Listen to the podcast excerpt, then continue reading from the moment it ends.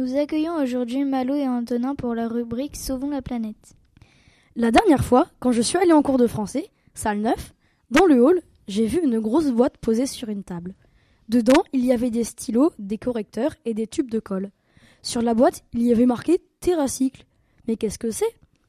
D'après le site internet de cet organisme, eh bien, Terracycle est une entreprise qui veut éliminer la notion de déchets en recyclant le non recyclable. Les dosettes de café, les stylos usagés. En tout cas, Terracycle recycle tout type de déchets. Mais Terracycle, ce n'est qu'en France? Non, l'entreprise est présente dans 21 pays, dont 12 en Europe, la France, l'Espagne, l'Allemagne, la Suisse et bien d'autres encore comme la Chine. Son fondateur s'appelle Tom Skaki. Il est d'origine hongroise et a migré au Canada puis aux États-Unis très jeune. Il a quitté ses études pour se consacrer à la fondation de son entreprise en embauchant ses six premiers employés.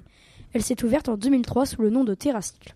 Notre équipe de reporters a rencontré Monsieur Deveau. Il est prof de maths au collège. C'est lui qui est à l'initiative de la collecte de stylos par Terracycle. Nous lui avons demandé pourquoi est-ce important de recycler des stylos au collège.